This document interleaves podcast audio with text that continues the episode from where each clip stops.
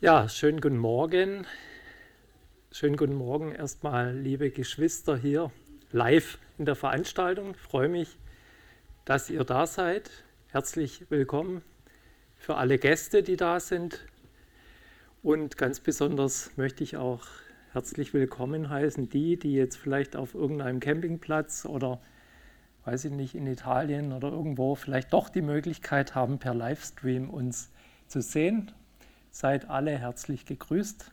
Ich freue mich, dass wir heute Morgen gemeinsam den Gottesdienst hier feiern können. Und ich möchte zunächst das Thema vorstellen. Ihr habt schon lesen können, das ist das Schöne mit unserer neuen Technik. Haltet, haltet die Einheit fest. Haltet die Einheit fest heißt das Thema heute. Und ich möchte zu Beginn noch beten. Ihr könnt dazu sitzen bleiben. Herr Jesus Christus, wir sind uns bewusst, dass alles von dir kommt und dass, dass du allein der Mittelpunkt bist. Du bist das Zentrum des Universums, du bist der Heiland dieser Welt und wir erwarten von dir einfach alles. Wir können nichts, aber du kannst alles, Herr Jesus. Bitte verherrliche dich du heute, auch in diesem Gottesdienst der Predigt und rede du und lass uns einfach still sein. Ich danke dir dafür. Amen.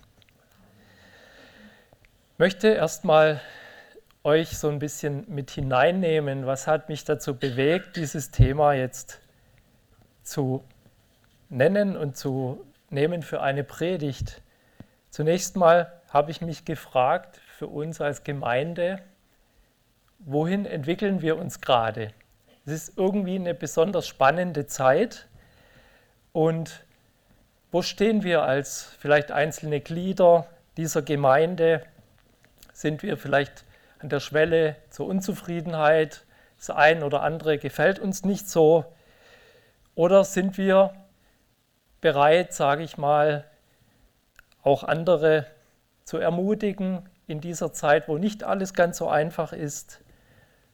Haben wir gerade vielleicht eine Aufbruchstimmung? Irgendwas muss sich ändern. Wir wollen gerne. Es gibt verschiedene Generationen in der Gemeinde, das macht es einfach so schön und so lebendig. Und ich glaube, dass es eben immer dann, sage ich mal, die, Älteren gibt, die möchten oft gerne in ihrem gewohn, gewohnten Rahmen bleiben und sagen, hier gibt es gute biblische äh, Gegebenheiten, Gewohnheiten, da möchten wir dran festhalten was richtig, wichtig und gut ist. Wir gehören dem unwandelbaren Gott, der sich nicht verändert. Und auf der anderen Seite aber braucht es natürlich auch immer wieder in den ganzen, in dem Lauf der Zeit eine gewisse Veränderung. Wir müssen uns auch, sage ich mal, natürlich den jungen Menschen, die unsere Gemeinde mit hier bauen, auch ein wenig anpassen und All diese Dinge, die führen in der Gemeinde gerne dann mal zu Spannungen oder Konflikten, Konfliktsituationen. Und ich habe mich natürlich immer gefragt, was, was sind die Motive unseres Handelns, wenn wir hier dienen in dieser Gemeinde, wenn wir etwas, wenn wir uns einbringen? Was treibt uns da? Und Zunächst mal möchte ich nochmal diese beiden Extreme aufzeigen. Die einen, die sagen, lasst alles beim Alten. Und die anderen sagen, es geht uns nicht schnell genug. Macht mehr, tut mehr. Wir müssen hier uns dem und dem anpassen. Wir müssen da noch mehr tun und so weiter. Diese, diese Extreme gibt es. Und die ganzen Themen, die zentrieren sich in dem Thema Einheit der Gemeinde. Die Einheit kann durch solche Themen durchaus gefährdet sein. Und das genau hat mich daran erinnert, was vor 24 Jahren unser Hochzeitsvers war. Ich habe hier mal unser, das hatte ich noch gefunden als altes Relikt, Hochzeitsmenükarte von uns. Und wir hatten damals wir waren noch ganz jung im Glauben. Wir sind ja praktisch mit der Entscheidung, haben wir auch gesagt, wir wollen heiraten, kannten die Bibel noch fast gar nicht. Und irgendwie kamen wir auf den Vers Epheser 4, Vers 2. Wir kommen nachher dann auf die Inhalte. Und ich weiß heute, dadurch, dass wir nichts von der Bibel wussten, außer ganz wenige Bücher, aber Gott hat uns auf diesen Vers gelenkt, weil er genau uns kannte als Ehepaar, die sich fünf Jahre ohne Gott, ich sage bekriegt, ist jetzt ein bisschen arg hart gesagt, aber wir hatten immer wieder Schwierigkeiten auch. Und Gott hat gewusst, wir haben nur eine Chance mit ihm in unserer Ehe. Und dann haben wir unsere Ehe auf das Fundament gestellt. Und das war unser Trauvers, dass wir in der Ehe die Einheit leben und auf welcher Basis wir sie leben müssen, auf Gottes Wort. Und so hat uns Gott schon dahin gelenkt. Und deswegen kam mir dieser Vers aus Epheser 4, Vers 2 für diese heutige Predigt. Und jetzt möchte ich einfach entfalten, wie der Epheserbrief erstmal aufgebaut ist. Ich, hab, ich bin wieder ein neuer Fan geworden von diesem Brief. Ich fand es faszinierend einfach, aber ich kann es euch gar nicht alles weitergeben, was, was mich so angesprochen, was mich verwundert hat. Der Epheserbrief besteht aus zwei großen Teilen. Das ist erstmal die, die Kapitel 1 bis 3. Da wird eine gewisse Grundlage gelegt, eine Basis, dass wir nämlich was wir alles haben, wenn wir neue Menschen in Jesus Christus werden, wenn wir zum lebendigen Glauben an Jesus kommen, dann haben wir, wir sind erwählt in Christus, wir haben eine Erlösung durch sein Blut, wir sind erlöst von der Sünde, von dem Bösen. Wir haben ein Erbe, ein wunderbares Erbe, was wir einmal im Himmel dann angehen können. Und wir haben neues Leben und wir haben eine Einheit eine Einheit in Jesus Christus, eine Einheit im Heiligen Geist. Und das sind die Dinge, die Gott in seinem Vorschuss uns schenkt. Damit werden wir ausgerüstet als Gläubige. Er kommt nicht gleich mit dem Forderungskatalog, zack, erstens, zweitens, drittens, das müsst ihr tun. Nein, er, er schenkt uns erstmal. Und dann kommt der zweite, der praktische Teil, die, die Kapitel 4 bis 6, und dann sagt Gott über sein Werkzeug Paulus in diesen Kapiteln, was wir alles in unserem praktischen Sein und Wandel als Christen tun sollen. Dass wir unserer Stellung als Königskinder würdig werden. Und das entfaltet Paulus in den Kapiteln 4 bis 6. Und dazwischen gibt es ein kleines Bindeglied in Kapitel 3, und das möchte ich jetzt noch ein bisschen ausführen. Da betet Paulus, weil er genau weiß, das können wir nicht aus eigener Kraft. Das, was die Anforderungen sind, unser Wandel, da brauchen wir jemand dazu, eine Hilfe. Und der, und der Paulus formuliert drei Gebetsanliegen. Das erste, sein Anliegen ist, dass ihr, wir mit Kraft gestärkt werden durch seinen Geist am inneren Menschen. Und damit ist das geistliche Zentrum und unser geistliches Herz gemeint, das Innerste aus unserem Glaubensleben, dass wir daran gestärkt werden. Das ist das erste Anliegen. Das zweite Anliegen ist, dass Christus durch den Glauben in unseren Herzen wohnt. Und hier ist Betonung auf das Wort wohnen, weil das Wort Wohnen bedeutet nicht ein ständiges Kommen und Gehen, sondern Paulus wusste, dass wenn wir im Herrn Jesus, im Geist, ein geistgeführtes Leben leben wollen, dann muss, müssen wir ihm stetig im Herzen haben. Der Heilige Geist muss stetig präsent sein. Wir müssen ihm stetig Raum geben. Das heißt, wohnen. Er bleibt bei uns. Und das dritte Anliegen war, dass wir in der Liebe verwurzelt und gegründet sind. Und ich glaube, das ist überhaupt das wichtigste Anliegen. In der Liebe gewurzelt und gegründet, da steckt für mich stecken zwei Sachen drin. da, Gott sei Dank bin ich mittlerweile auch ein bisschen gartenaffin oder, oder arbeite öfter mal im Garten.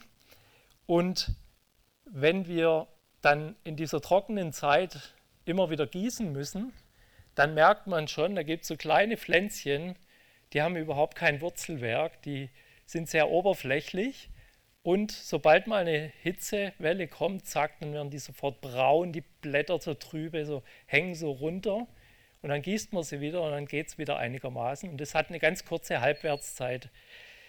Dann gibt es aber Bäumchen und Bäume, die haben ein tiefes Wurzelwerk. Das geht tief ins Erdreich runter und der Vorteil ist natürlich, diese Wurzeln reichen bis hinunter und können aus der Tiefe ihr Wasser, ihre Energie ziehen.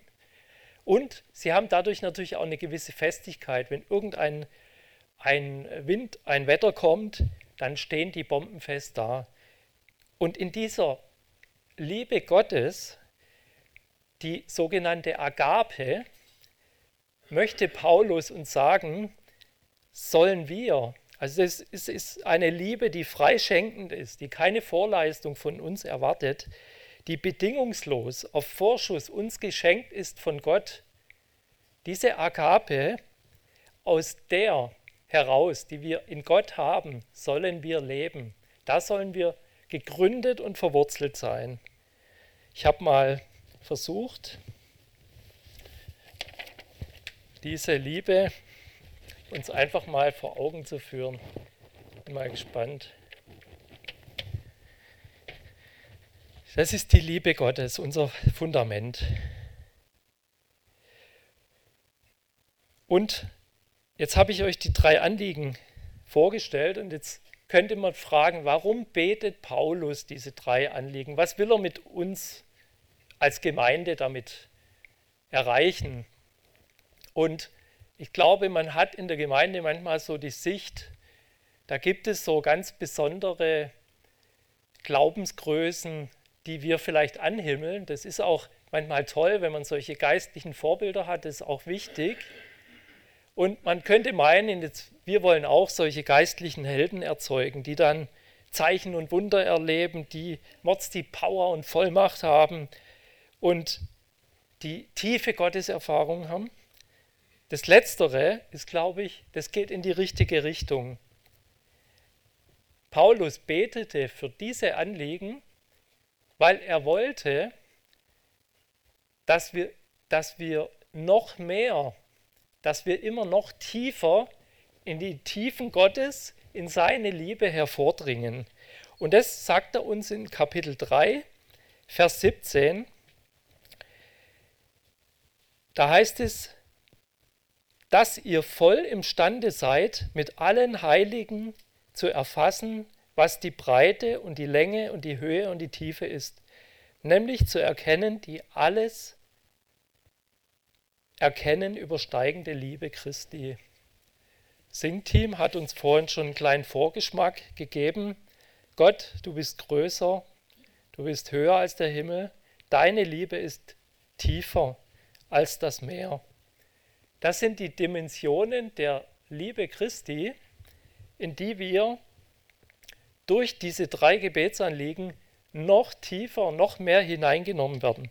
Ich habe euch das auch mal ein wenig verbildlicht. Da ist erstmal die Tiefe.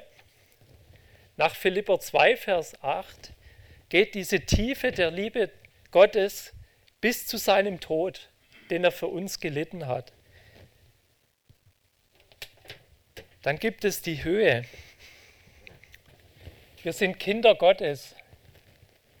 Wir sind jetzt schon hineingenommen durch den Heiligen Geist in die Himmelswelt. Es gibt auch die Breite. Nach Johannes 3, Vers 16 so, sehr hat Gott die ganze Welt geliebt. Er hat jeden Menschen geliebt in seiner Vorleistung. Das ist die Breite. Es umfasst das ganze Universum, seine Liebe. Und die letzte Dimension, die Länge. Wie lang hält seine Liebe an? Hat die irgendwelche Grenzen? Nein, hat sie nicht. die Liebe ist ewig. Alles wird vergehen einmal, aber die Liebe bleibt auf ewig. Das ist was Wunderbares. Und jetzt fragt sich natürlich, wie dringen wir in diese Liebe weiter vor? Und das Interessante ist immer wieder, meine letzten Predigten haben sich ja auch mit der Liebe beschäftigt. Ich bin fasziniert von dieser Liebe Gottes.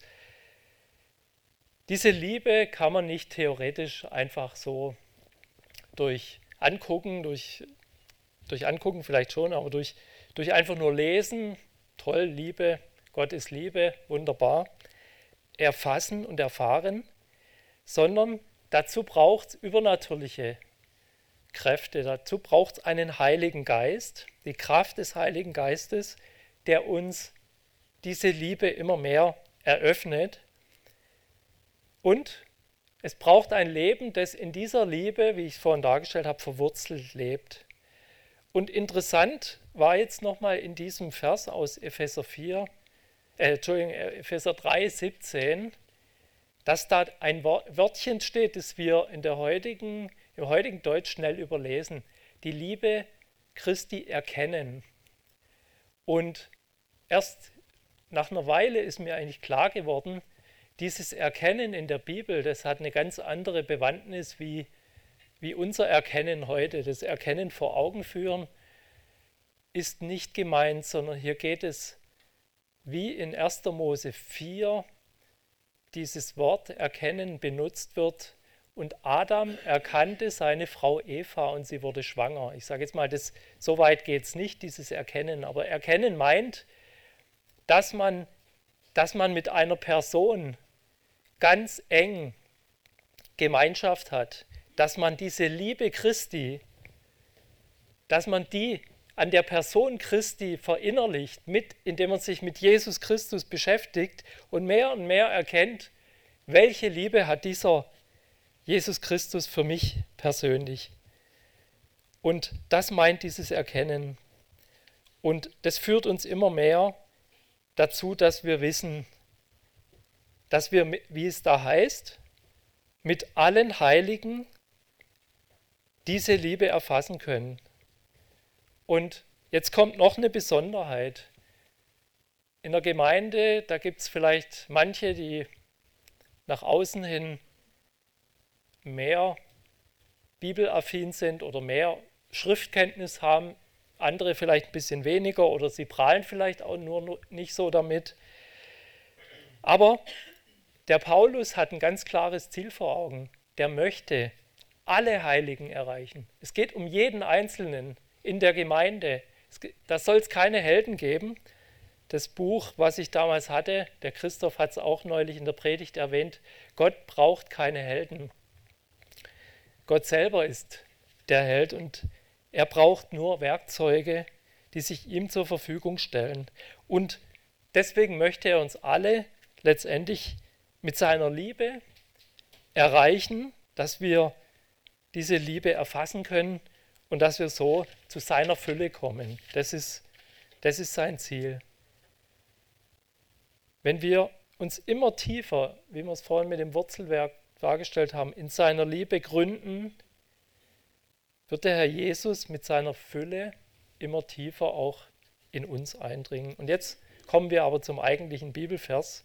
Epheser 4. Ich lese uns die Verse 1 bis 6.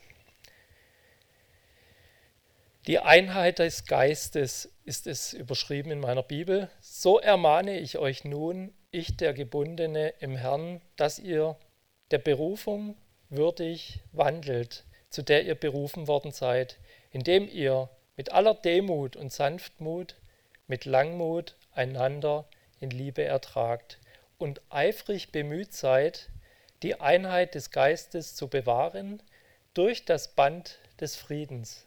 Ein Leib und ein Geist, wie ihr auch berufen seid zu einer Hoffnung eurer Berufung. Ein Herr, ein Glaube, eine Taufe, ein Gott und Vater aller, über allen und durch alle und in euch allen. Soweit der Bibeltext für heute. Und da steht, oder ich muss vielleicht vorgreifen noch, Ich werde meine Predigt dann in drei Hauptteile unterteilen. Das erste ist der Vers 1, wandle gemäß deiner Berufung. Das zweite ist Vers 2, ertragt einander in Liebe. Und der dritte Teil ist, bewahrt die Einheit im Geist. Paulus fängt diesen Abschnitt an mit, ich ermahne euch nun. Und ich glaube, wir müssen manchmal unser ganzes, was wir im Speicher bei uns abgelegt haben zu bestimmten Wortbedeutungen, wenn wir die Bibel lesen, mit dem Heiligen Geist lesen, müssen wir manches ablegen oder nochmal neu erfahren. Diese Ermahnung, wir kennen Ermahnung vielleicht mit dem erhobenen Zeigefinger, mit, mit einer Keule, mit, mit einer Drohung oder so. Das ist hier nicht gemeint. Ich komme nachher auch auf das Wort, was da für Ermahnung steht. Aber wenn Gott in seinem Wort ermahnt, dann geht es hier erstmal darum, dass, dass wir nicht aus Gesetz, aus, einem, aus einer Verpflichtung handeln, aus eigenem Willen was Gutes tun müssen. Und jetzt ermahnt uns jemand und jetzt tun wir das aus diesem Grunde, sondern der Ermahnung Gottes liegt immer das Evangelium zugrunde. Dem liegt immer zugrunde, dass wir neue Menschen sind und dass wir mit dem Heiligen Geist ausgestattet sind und aus der Kraft des Heiligen Geistes wirken können. Und zwar Dinge, was können wir wirken? Epheser 2, Vers 10. Das sind zu guten Werken, ich lese mal etwas vorher, denn wir sind seine Schöpfung, erschaffen in Christus Jesus zu guten Werken, die Gott zuvor bereitet hat, damit wir in ihnen wandeln sollen. Also Gott schafft die Grundlage, auch bei der Ermahnung hier. Und was ist jetzt Inhalt dieser Ermahnung? Es, es wird einfach durch dieses Wort praktischer jetzt im Moment. Jeder, der in einer Gemeinde wandelt, der den Heiligen Geist bekommen hat, der soll irgendwann Jesus Christus ausstrahlen. Und die Gemeinde soll Jesus Christus ausstrahlen. Wir alle sollen diese Eigenschaften von Jesus mehr und mehr verinnerlichen, annehmen und ausstrahlen. Das ist das Ziel, dass wir als Gemeinde erkannt werden als, das sind Nachfolger Jesu, das sind seine Jünger. Die haben die Liebe untereinander. Das Wort wandeln kommt siebenmal im Epheserbrief vor und beschreibt eben den gesamten Lebensstil von uns Menschen. Und wir in unserem Wandel sollen unserer Stellung, wie ich es vorhin schon mal kurz angesprochen habe, gerecht werden. Jetzt kommt ein kleiner Einschub nochmal zu den Schwerpunkten in den Kapiteln 4 bis 6 im Epheserbrief. In unserem Textabschnitt betrachten wir jetzt erstmal die Einheit der Gemeinde. Es gibt aber noch zwei andere äh, Abschnitte, die in den weiteren Kapiteln folgen, nämlich das zweite Thema ab Vers 17 im Kapitel 4 bis Kapitel 6. Da geht es um die Reinheit der Gemeinde. Und im dritten Themenschwerpunkt im Epheserbrief, da geht es dann um den Kampf, den wir als Gemeinde kämpfen. Und ein Ausleger namens Dott hat einmal etwas Tolles festgestellt. Wenn wir dieses Kapitel lesen, dann lehrt uns dieses Kapitel, dass wir in der Gemeinde die Einheit in unserem persönlichen Leben benötigen, die Reinheit in unseren Familien, die Harmonie und, und in unserem Kampf mit den Mächten des Bösen müssen wir unsere Standhaftigkeit kultivieren. Das sind so die, die Gesamtlehren dieses Epheserbriefs. Und jetzt kommen wir wieder zurück zu dem einen Teil der Einheit in der Gemeinde. Und ich komme nochmal zurück auf das Wort ermahnen. warum können wir bei diesem Ermahnen, warum werden wir befähigt? Das Wort Ermahnen, Parakaleo im Griechischen, das kommt uns vielleicht bekannt vor, wenn wir uns öfter mal mit biblischen Begriffen beschäftigen, weil nämlich auch der Heilige Geist so genannt wird als Substantiv. Paraklet, der sogenannte Paraklet, der Heilige Geist. Und da fand ich so interessant, wenn wir ermahnt werden hier, dann bittet Paulus praktisch auch gleichzeitig darum, dass, und das steckt in diesem Wort drin, ich muss gerade mal gucken, zur Hilfe rufen heißt es nämlich auch in der Wortbedeutung. Es heißt nicht nur, nicht nur ermahnen, ermuntern, trösten, sondern auch zur Hilfe rufen. Das heißt, er ruft den Heiligen Geist zur Hilfe, dass wir diesen Wandel, der unserer Stellung entspricht, dann auch entsprechend im Leben umsetzen können. Deswegen ist das Wort hier so interessant. Und letztendlich geht es eben darum, und das ist auch Inhalt des gesamten Epheserbriefs, dass wir unseren konkreten Wandel in unserem ganzen Leben positiv wie negativ entsprechend dem Wort Gottes ausgestalten können. Der Epheserbrief geht ja nachher noch auf die Ehe ein, er geht noch auf, auf die Unterordnung ein und, und die Stellung von Christus zu dem Mann, Mann zur Frau. Und einfach, es sind sehr praktische Inhalte in diesem Epheserbrief. Das macht diese, dieses Buch so besonders auch. Ich komme zum zweiten Abschnitt, ertragt einander in Liebe. Hier wird der Apostel Paulus jetzt ein wenig konkreter, nämlich er entfaltet uns jetzt die ersten Elemente, die wir brauchen, um diesen würdigen Wandel praktisch auch auszuleben. Und zwar ist es ein Wandel, der die Einheit der Gemeinde fördern soll. Und was benutzt er hier für Vokabeln? Mit aller Demut und Sanftmut mit den Glaubensgeschwistern umgehen. In aller Demut und Sanftmut mit dem Partner umgehen in aller Demut und Sanftmut mit dem Arbeitskollegen umgehen, innerhalb der Familie umgehen.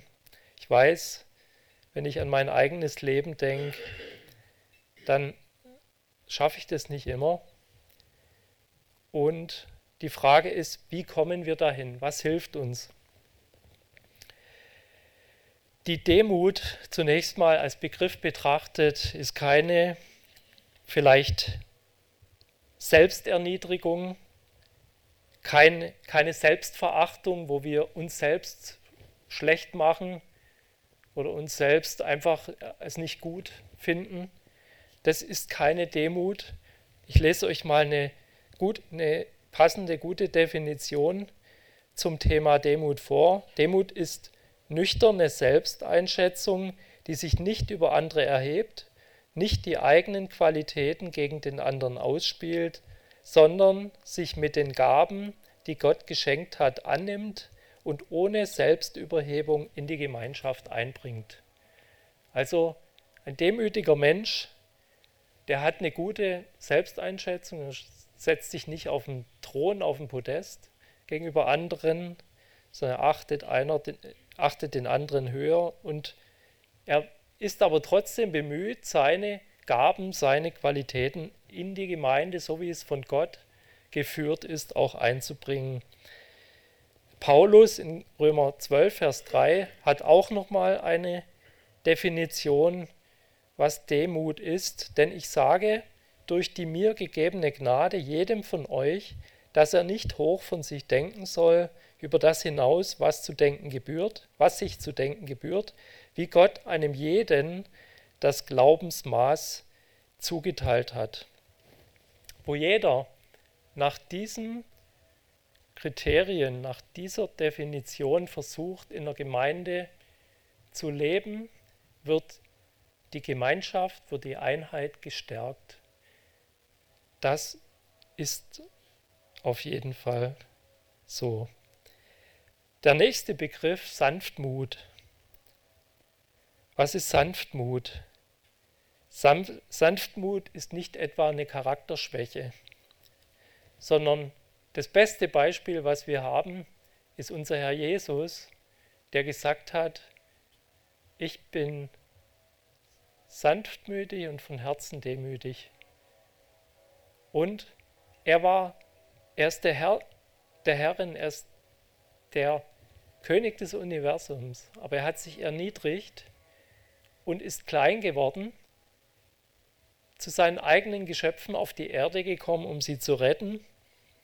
Und trotz seiner Autorität und Führungsstärke, die er jederzeit auch bewiesen hat, war er sanftmütig und von Herzen demütig.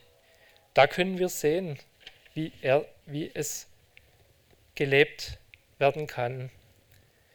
Und dieses, diese Begriffspaare, diese beiden, die sich in Jesus praktisch zeigen, die helfen uns als Gemeinde und die brauchen wir als Geschwister in unserem Wandel als Geschwister untereinander und miteinander. Jetzt kommt noch ein drittes Wort und das heißt Langmut. Und dieses Wort kennen wir schon aus dem 1. Korinther 13, aus meiner vergangenen Predigt. Das ist nämlich die erste Eigenschaft dieser Liebe, dieser Agape, die dort genannt wird für, die, für diese Agape. Die Liebe ist langmütig. Und jetzt bei den Begriffspaaren, die da erklärt werden, geht es plötzlich nicht mehr darum, wie wir in unserer Wesenseinheit sind, demütig, sanftmütig, sondern gegenüber uns, sage ich mal, oder, oder wie wir wirken, sondern da geht es mehr darum, wie wir mit dem Gegenüber umgehen. Und zwar besonders in dem Moment, wo vielleicht der andere mit seinen Eigenarten plötzlich über ein Ziel hinausschießt, vielleicht uns sogar kränkt in irgendeiner Form, zumindest aus der Ruhe bringt und vielleicht sogar ungerecht behandelt. Und in dem Moment brauchen wir Langmut. Und dieses Langmut, im Griechischen wieder sehr interessant, heißt es Makrothymeo. Und Makrothymeo, äh, kennt es noch aus meiner Chemiezeit, Makro, Makromoleküle, das sind so endlos lange Moleküle, ja, so aus denen Kunststoffe bestehen. Und Makro heißt also ganz ellenlang, ja, und Thymos heißt der Zorn. Also eine, eine ganz lange, ein ganz langer Weg, bis wir zornig werden, ist uns geboten. Und hier erkennen wir einfach, warum diese Eigenschaft so wichtig ist, weil wir sind eben doch schnell geneigt, dass wir sehr aus der Emotion heraus re reagieren, reagieren und sofort vielleicht handeln wollen. Aber die Liebe, die Agape, ist langmütig. Sie liebt nicht nur, wenn der andere sich gut verhält, sondern sie liebt auch, wenn der andere mal übers Ziel hinausschießt, weil sie ihn dann in Liebe mal trägt und nicht, nicht sofort ihm die schlechten Eigenheiten, volle Breitseite zurückgibt, sondern erstmal ein bisschen in Geduld, langsam zum Zorn abwartet und damit letztendlich förderlich ist für den Frieden.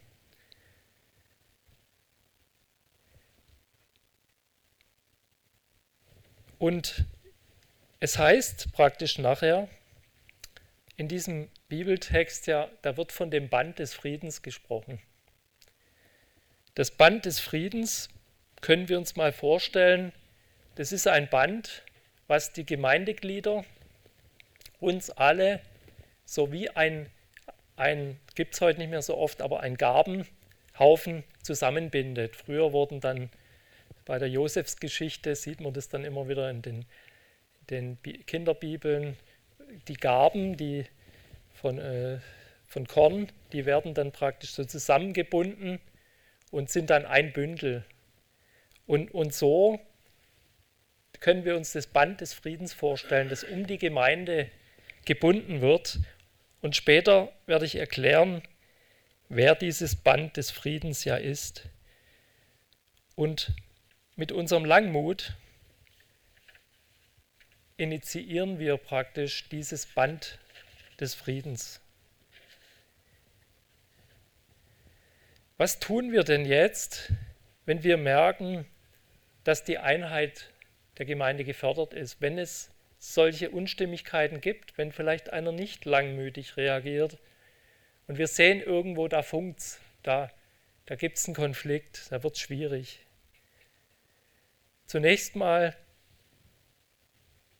diese Einheit, die sollen wir alle festhalten. Das ist nicht nur Sache der, eines kleinen Kreises oder nicht nur Sache derer, die vielleicht in dem Streit drin sind, sondern wir alle als Geschwister, als Leitung, als Älteste sind gefordert, natürlich aktiv auf diese Einheit wieder hinzuwirken. Da, danach bestrebt sein, dass die Einheit wieder die Einheit wieder erhalten wird, dass die Einheit wiederhergestellt wird vielleicht, für den Frieden untereinander sich einsetzen. Das ist unsere Aufgabe, unsere Pflicht, ganz aktiv. Frage ist natürlich, gibt es dann auch Einheit um jeden Preis? Wo sind die Grenzen dieser Einheit? Und der Paulus zieht, zieht da ganz klar zwei Grenzen. Das eine ist die Sünde und das andere ist die Irrlehre. Da, wo die Bibel ganz klar von Sünde redet, kennen wir ein Prinzip nach Matthäus 18, wie wir damit umgehen sollen. Und wenn es um Irrlehre geht, dann sehen wir bei Paulus, wie Paulus die Irrlehre angegangen hat, weil das sind die Dinge, die können eine Gemeinde völlig kaputt machen. Und deswegen gibt es auch Grenzen dieser Einheit. Also nicht Einheit um jeden Preis. Und Gott möchte natürlich keine Spaltung der Glieder. Und deswegen ist die Gemeinde etwas, die Gemeinde ist nichts, was wir erst irgendwie erzeugen, herstellen müssten in einer Gemeinde, sondern die Gemeinde ist von Anfang an in diesen Organismus Gemeinde hineingelegt, in dem nämlich Gott uns mit dem Heiligen Geist ausgerichtet hat. Und der Heilige Geist sorgt für diese Einheit. Und alles, was dieser Einheit bedarf, ist schon da. Und jetzt sind nur wir die, die mit dafür Sorge tragen müssen, dass die Einheit erhalten bleibt. Jetzt möchte ich mal euch einen praktischen Drei-Punkte-Plan in die Hand geben. Was können wir täglich tun, wenn irgendwelche Konfliktsituationen entstehen? Was sind die drei Schritte, die uns helfen, richtig zu reagieren? Das erste, wenn eine Konfliktsituation da ist, innehalten. Nicht sofort loslegen, nicht sofort zurückschlagen, nicht in der Emotion handeln, innehalten. Ist ganz gut, wenn man dann zum Beispiel betet darüber, das hilft immer. Dann der zweite Schritt, Gottes Anweisung überdenken. Jetzt ist das Wort Gottes gefragt. Und zwar nicht, es geht nicht darum, dass man jetzt Bibelverse sich raussucht, rausklamüse aus, aus der Bibel, was unterstützt jetzt meine Sichtweise, was ist, warum habe ich recht? Nein, sondern hier geht es darum, generell zu dem Konflikt mal, wie soll ich mich in diesem Konflikt biblisch verhalten? Was ist jetzt von mir gefordert? Wie kann ich aufpassen, dass, dass sich das, der Konflikt nicht entzündet? Das, darum geht es. Und der dritte Punkt ist dann, den Heiligen Geist um Führung bitten. In dieser Problematik, in diesem Konflikt stellen wir praktisch unser Handeln, unser Tun jetzt unter die Führung wieder des Heiligen Geistes. Das heißt, wir bitten ihn, dass er uns hilft, richtig umzugehen. Wenn wir diese drei Schritte, diesen drei Punkte Plan wirklich verinnerlichen, das wäre mir heute wichtig, so praktisch das mitzunehmen. Erst innehalten, Zweitens Gottes Anweisung überdenken, was sagt die Schrift. Und drittens den Heiligen Geist um Führung bitten in unserem Leben. Dann haben wir ein gutes Werkzeug mitgenommen. Ich möchte zwei Beispiele nennen, wenn wir das, das eine, wenn wir das nicht tun, dass wir biblisch handeln in Konflikten. Ein Evangelist, der 40 Jahre lang viele Gemeinden gegründet hat, musste sagen als Negativzeugnis, dass alle dieser Gemeinden wieder zugrunde gegangen sind. Warum? Durch Streitigkeiten, durch Konflikte. Und er hat auch bekannt, er hat preisgegeben, er hat sich nie damit beschäftigt, in, in keiner der Gemeinden und die Leiterschaft hat sich nicht damit beschäftigt, wie man in solchen Situationen umgeht. Was soll man tun, wenn Konflikte da sind? Ein Positivbeispiel, ein Missionar, der im Missionsfeld war mit vielen anderen Kollegen, die haben sich vorher erstmal ein Paket zusammengeschrieben und haben sich darauf vereinbart als Missionsteam, was sie alles berücksichtigen wollen. Und es waren folgende sechs Punkte. Sie wollten nicht schlecht über andere reden. Sie wollten die jeweiligen Positionen der anderen immer wahrheitsgetreu wiedergeben. Sie wollten sich an die Anweisung der Bibel halten. Weiterhin wollten sie offenkundige Probleme ansprechen. Sie verpflichteten sich füreinander zu beten und einander trotz aller Unterschiede zu lieben. Und weil sie das wirklich ernst genommen haben, haben sie einen großen Segen in ihrer Missionsarbeit erfahren. Und das, denke ich, sollten wir als Beispiel so mitnehmen. Warum ist es jetzt so wichtig, konsequent diese biblischen Werkzeuge der Einheit anzuwenden? Nun, jetzt muss ich abtauchen. Es wäre alles so schön, wenn nicht eines Tages die Sünde in diese Welt gekommen wäre. Adam und Eva sündigten und mit dem Sündigen verloren sie diese Fähigkeit, einfach den Frieden zu wahren und in Einheit zusammenzuleben. Und es hat sich sofort wie eine Kettenreaktion, hat sich das äh, ausgebreitet. Adam beschuldigte Eva, Eva beschuldigte die Schlange und letztendlich ging das weiter. Die Sünde war in die Welt gebracht. Es, es gab Krieg seither über Geschlechter, es gab Uneinigkeit und es gab ein Schlachtfeld in dieser Welt, was nicht mehr aufzuhalten war. Eine Kettenreaktion, wie wir sie von einer Atomexplosion kennen. Zack, eins initiiert zwei weitere Teile und dann breitet sich das so schnell aus, es kann nicht mehr eingefangen werden. Und diese Sünde, die ist bis heute, sage ich mal, spürbar. Adam und Eva brachten Kain und Abel hervor. Kain tötete seinen Bruder Abel aus Eifersucht, Jähzorn, Egoismus, Stolz. Und bis ins Neue Testament hinein lesen wir viele Konflikte Sünde, Beispiele für diese Sünde. Und auch im Neuen Testament, wo Jesus auf diese Erde kam, erkennt man, die geistlichen Führer Israels wollten ihm von Anfang an das Handwerk legen, gingen ihm nach.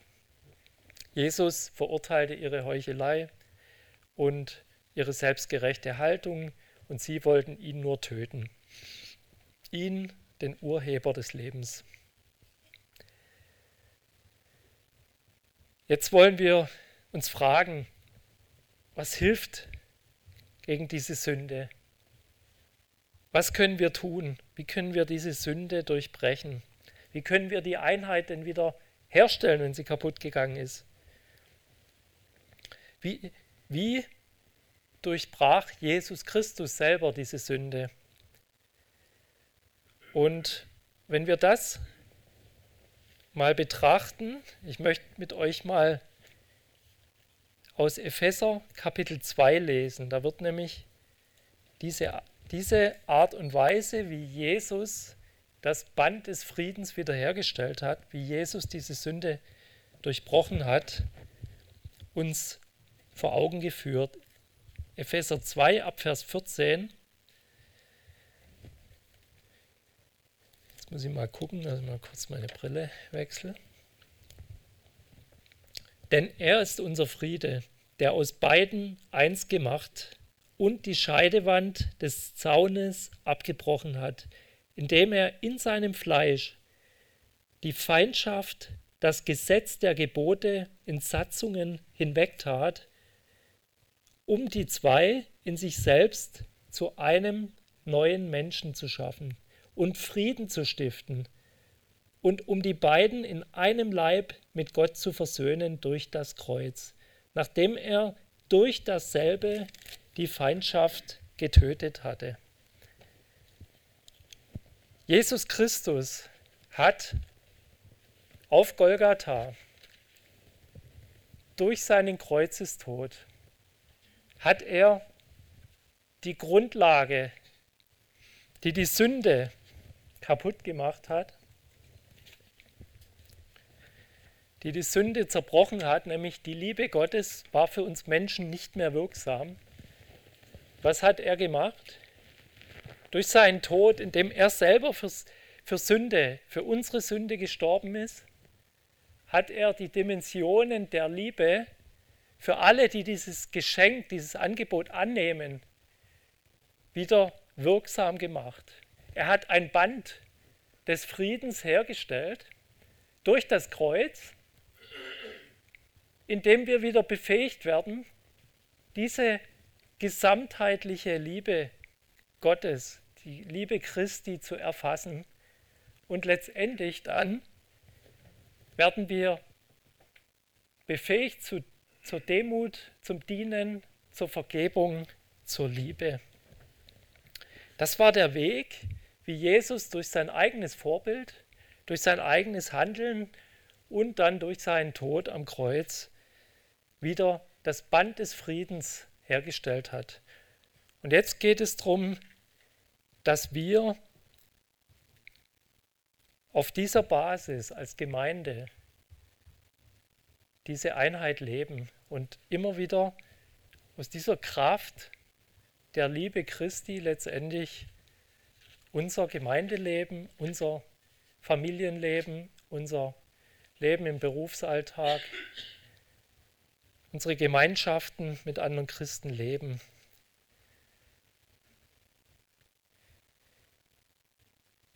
Es gibt in der Gemeinde aber unterschiedliche Meinungen. Es gibt unterschiedliche Sichtweisen manchmal. Wie gehen wir denn damit um? Ist es schlimm, wenn, wenn der Bruder A eine andere Meinung hat wie der Bruder B, zu, vielleicht sogar zum biblischen Thema? Nee, das ist nicht schlimm, sondern das ist sogar gut. Lasst uns damit gut umgehen und lasst uns das als positive, äh, als, als gute Grundlage nehmen, um weiterzukommen im Glaubensleben. Es, es ist gut, wenn Christen auch leidenschaftlich ihre Position mal, sage ich mal, dafür, dafür kämpfen und verteidigen. Da können wir voneinander lernen. Unser Verstand wird geschärft, unsere biblische sage ich mal, Grundlage wird verbessert und wir entwickeln uns als Gemeinde weiter. Aber als Regel dafür, dass wir nicht in Konflikt kommen, kann man sich folgenden Grundsatz behalten. Im Wesentlichen brauchen wir die Einheit, also in wesentlichen biblischen Themen Einheit, die heilsnotwendig sind, die Heilsgrundlagen betreffen. In Zweifelsfällen, da wo die Bibel nicht eindeutig spricht, Freiheit. Da müssen wir in Freiheit auch mit dem anderen umgehen. Und in allen Dingen die Barmherzigkeit Gottes. Das, wenn wir das beherzigen, dann kann der Heilige Geist dafür Sorge, sorgen, dass wir nicht in Konflikt kommen, trotz unterschiedlicher Standpunkte. Und interessant ist, wenn wir diesen Drei-Punkte-Plan von vorhin beherzigen und wenn wir in dem dritten Schritt unsere Meinungsverschiedenheit, unseren anderen Standpunkt, unsere Schwierigkeit, unser Konflikt unter den Heiligen Geist stellen, ihm im Gebet bringen, bitte, Herr, zeig mir, was du mir damit sagen willst, dann stellen wir plötzlich fest, a, vielleicht wird Vielleicht feilt Gott noch an unserem Charakter, vielleicht muss er uns noch ein bisschen in Form bringen, schleifen. Vielleicht deckt er damit Schwächen auf. Vielleicht zeigt er uns sogar mal falsche theologische Auffassungen. Vielleicht stärkt er unser Gebetsleben, unseren Glauben. Vielleicht überdenken wir unsere Pläne, sammeln neue Lebenserfahrungen. Also es dient uns letztendlich zum Guten. Das Schlimmste, was wir tun können, ist, in Meinungsverschiedenheiten den biblischen Pfad zu verlassen und sündhaft zu reagieren. Das ist das, was wir nicht machen dürfen. Wir dürfen uns nicht zum Sündigen damit äh, verleiten lassen.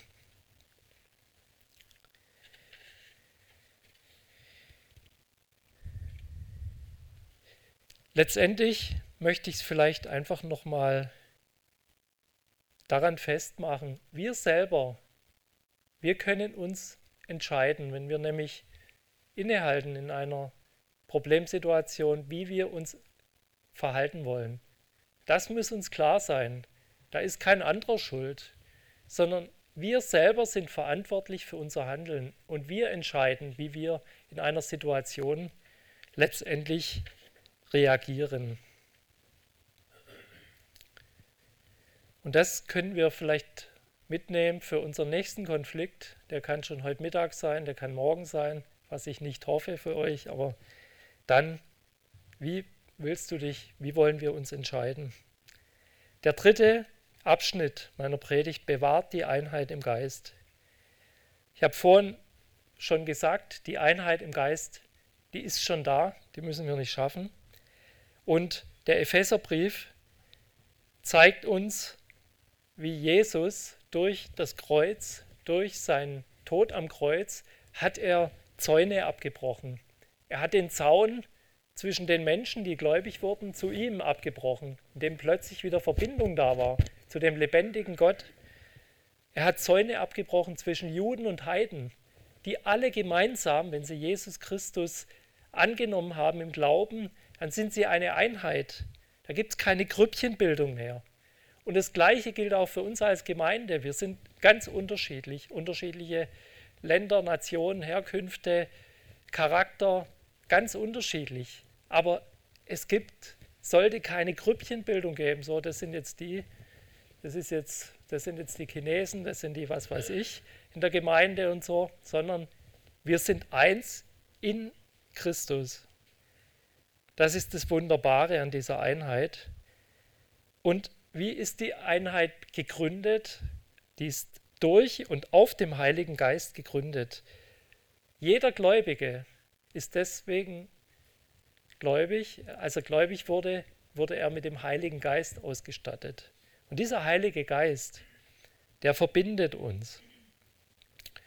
Er sorgt dafür, auf der Grundlage Jesu Christi und dem Evangelium, dass wir miteinander durch das Band des Friedens verbunden sind.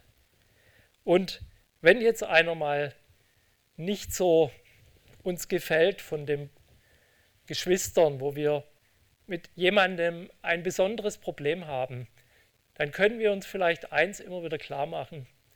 Der Herr Jesus hat sein kostbares Leben für diesen Bruder oder diese Schwester, die uns gar nicht gefällt oder gar nicht sympathisch ist, genauso gegeben wie für unser Leben. Das heißt, diese Schwester, dieser Bruder war ihm so kostbar, dass er sein Leben für ihn geopfert hat also darf ich doch nicht mich darüber erheben und sagen, der Bruder gefällt mir nicht oder der Bruder ist mir nicht sympathisch, sondern unsere eigenen persönlichen kleinlichen Launen, Ansichten unterordnen dem und sagen, das ist jemand, für den Jesus Christus genauso gestorben ist und den Jesus liebt. Also darf ich ihn auch lieben.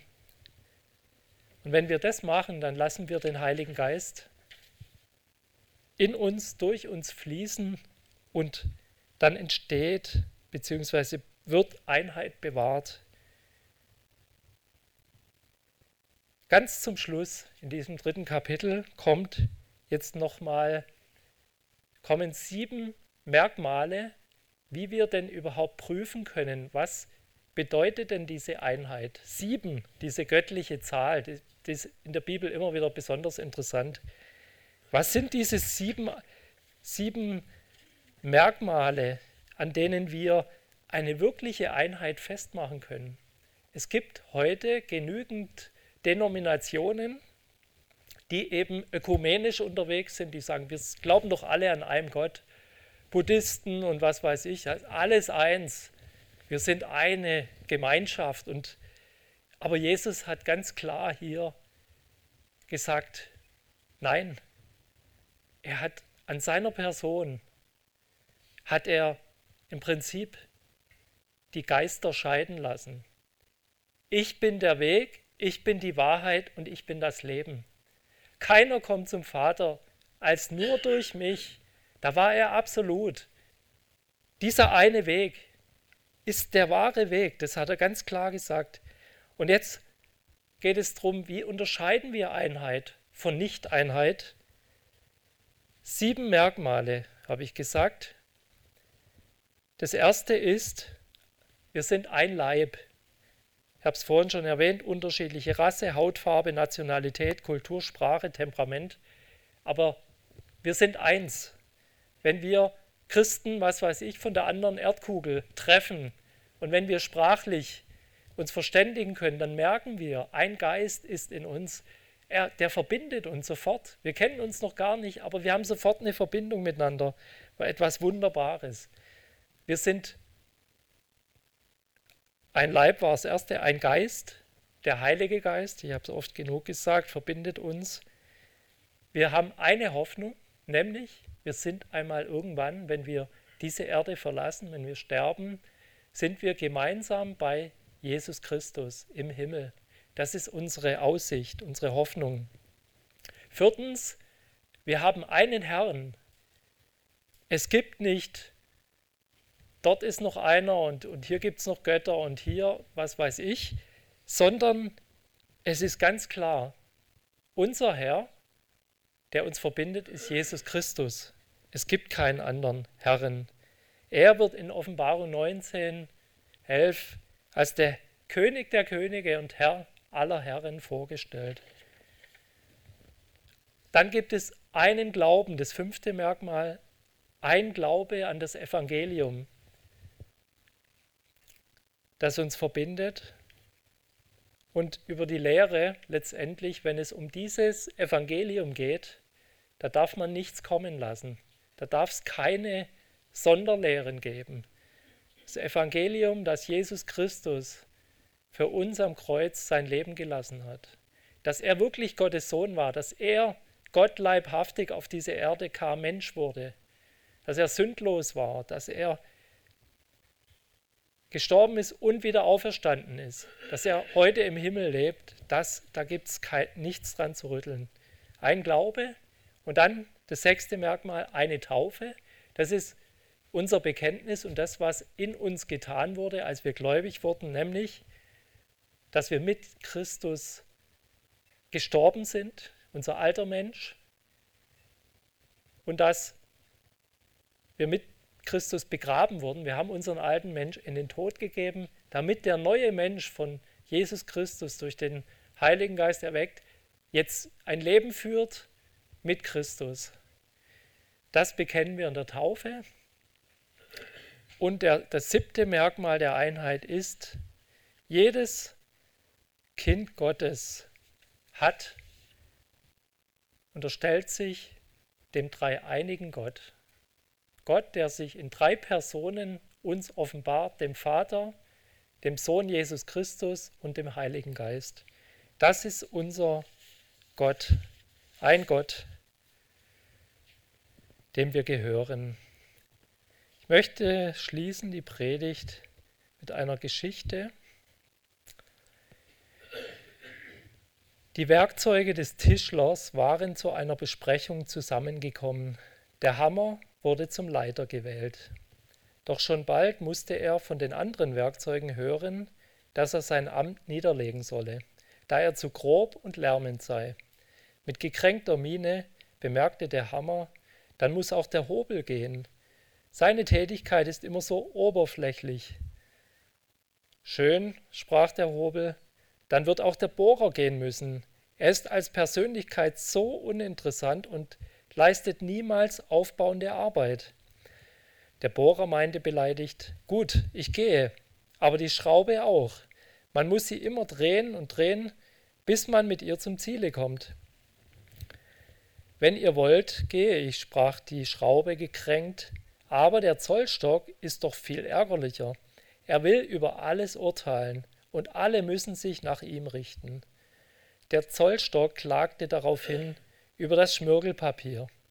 Solche rauen Manieren wollen wir nicht, und immer die Reibereien mit anderen Leuten gefallen uns nicht. Während sich die Werkzeuge beklagten und übereinander entrüsteten, trat der Tischler in die Werkstatt, band sich die Schürze um und fing an, mit all den Werkzeugen zu arbeiten. Er schuf eine wunderbare Kanzel, von der aus den Menschen das Evangelium gepredigt werden sollte. Liebe Geschwister, Gott hat alles für uns bereitet. Er hat die Grundlagen zur Einheit in uns hineingelegt. Lasst uns mit dieser Einheit, in dieser Einheit leben und sie wirklich bis zum Ende festhalten. Amen.